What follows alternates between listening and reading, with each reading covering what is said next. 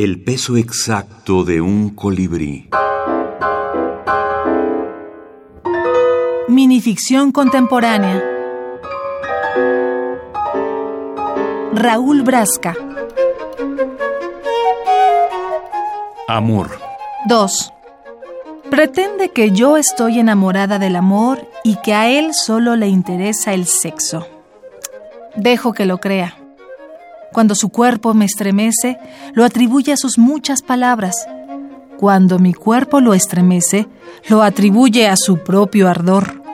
Pero me ama. Y no lo saco de su engaño porque lo amo.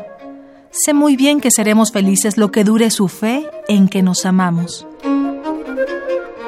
Minificciones. Antología personal. Raúl Brasca. Es, es igual que en cualquier eh, eh, otro género.